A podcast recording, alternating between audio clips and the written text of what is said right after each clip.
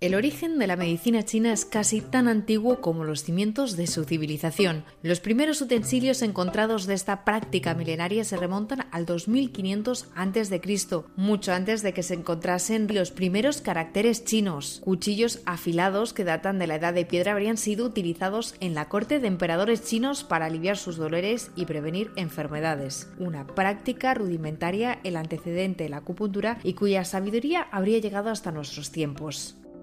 Si en el mundo occidental tenemos los diálogos de Platón, la medicina china nos ha dejado la obra del Huangdi Neijin, un libro donde se recogen las conversaciones entre un emperador y su cortesano, teorías de un valor inestimable que habrían ido actualizándose con la investigación a lo largo de la historia. Oriente y Occidente, dos geografías, dos mundos y dos formas de pensamiento muy distintas.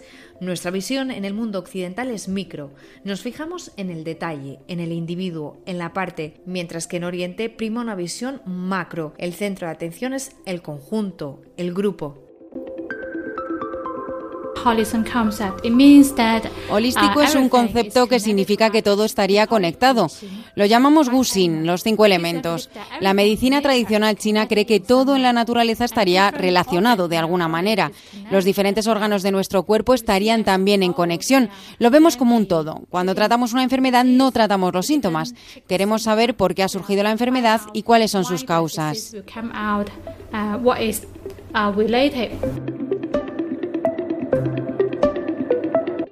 Junto a la idea de un mundo interconectado, la filosofía del yin y el yang construyen los cimientos de la medicina china.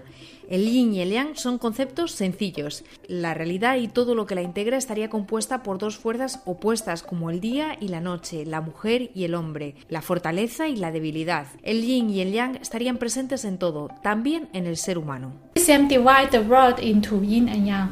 La medicina tradicional china divide el mundo entre el yin y el yang.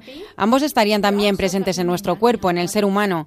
Son dos fuerzas. A veces yin sube o yang sube y en otras ocasiones yin baja o el yang baja. Mantener el equilibrio entre ambas es lo más importante.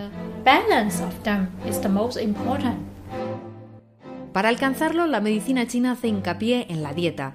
No solo somos lo que comemos, la dieta es sobre todo lo que queremos ser. En la comida encontramos también ese yin y en yang en modo de alimentos fríos y cálidos, independientemente de su temperatura. No existe un alimento mejor o peor para cada uno de nosotros. Todo depende de nuestra constitución, del clima y de otros muchos factores. La alimentación, como el universo, estaría conectado.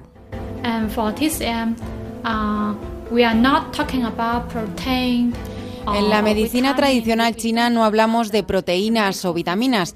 No nos interesan aspectos micro de este tipo. Nos centramos en lo que necesita el paciente, en su tillu, en su constitución. La gente es diferente. El mismo síntoma que aparece en personas distintas debe tratarse de manera diferente.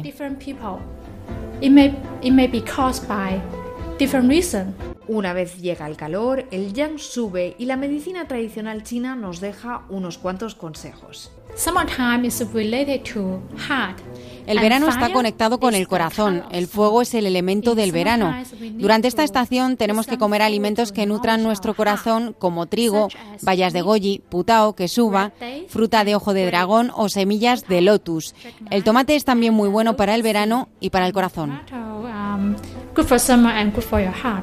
Además de la visión holística y personalizada, la medicina china es sobre todo preventiva.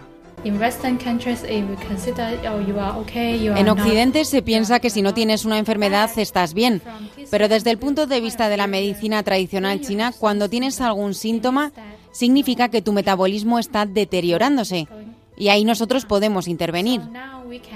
Tenemos muchas maneras de ayudarte para recuperar tu equilibrio. La medicina tradicional china y la occidental son muy diferentes, incluso pueden parecer opuestas, pero como el yin y el yang también pueden interpretarse como complementarias. En ambas se pueden encontrar herramientas para alcanzar el equilibrio tan deseado.